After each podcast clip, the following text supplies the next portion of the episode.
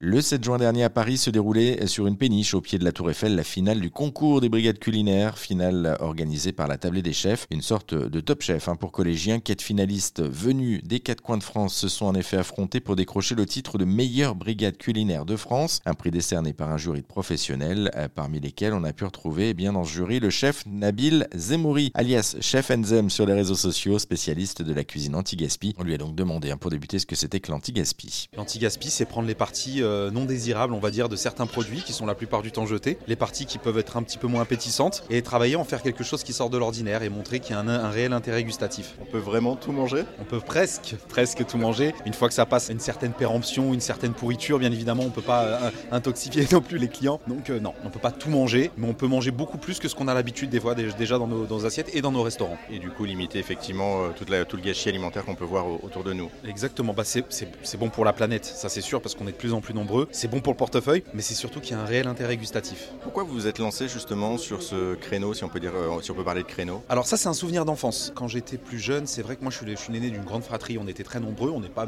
d'un milieu très aisé non plus, disons-le nous. En étant nombreux, la maman, elle devait aussi euh, faire en sorte que voilà, les plats de la veille se retrouvent le lendemain, mais sans que les enfants puissent s'en apercevoir. Donc, elle usait d'ingéniosité pour avoir des, des, des, subterfuges qui nous permettent de se tromper. Et moi, j'ai grandi avec ça, cette idée, et je m'en suis imprégné. Et votre plat fétiche, du coup, zéro gaspi Le plat fétiche zéro gaspi, c'est le verre de chou-fleur pour moi. C'est les parties qu'on jette très très très régulièrement et j'en ai un plat signature à la carte aux influences thaïlandaises depuis maintenant euh, près de 10 ans et c'est un des plats dont je, je, raffole le plus et qui a un succès énorme. J'imagine en fait le mélange de saveurs entre le salé et le sucré. Bah c'est voilà, il y a cette note sucrée déjà qui, qui, va très bien avec le chou-fleur en temps normal, on aime bien ça, mais en plus on a cette note subtile de chou-fleur qui est contenue dans ces parties vertes et c'est ça que les gens ne savent pas. Donc quand on cuit de manière euh, précise, on obtient ce goût de chou-fleur mais avec des notes un peu plus craquantes et ça c'est intéressant.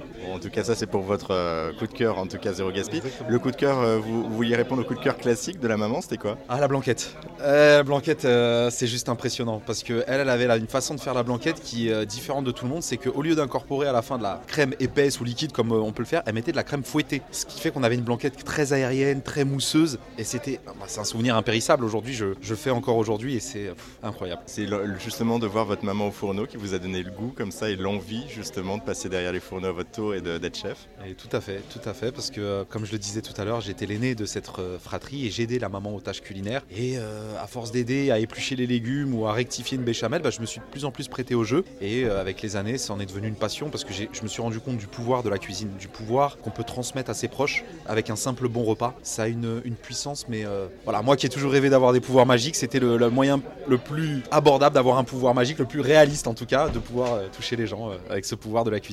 Quel pouvoir en tout cas, parce que à la fois de, donner du bonheur, de donner aussi du plaisir, ah, c'est un moment d'échange, la cuisine aussi. C'est du partage, c'est un moment de, de bonheur comme vous le disiez très justement, c'est du partage, c'est de l'émotion aussi. Hein. Vous savez, on, a des plats des fois qui nous ramènent à l'enfance, tous autant qu'on nous sommes. On a des plats, euh, je, peux en citer, même ne serait-ce qu'une bonne baguette avec une, petite tartine de beurre, rien que ça déjà, ça nous ramène à l'enfance. C'est des, choses qui sont impérissables. Donc il y a des plats qu'on a, qu'on a, qu'on a tous et je veux puiser au plus profond de ces émotions de chacun quand je crée un plat. Voilà. Et du coup, aujourd'hui, vous êtes euh, jury, vous êtes membre du jury, euh, vous allez pouvoir aider justement et transmettre votre savoir auprès des brigades, les quatre brigades qui sont aujourd'hui en, lice. Qu'est-ce que vous voulez leur transmettre?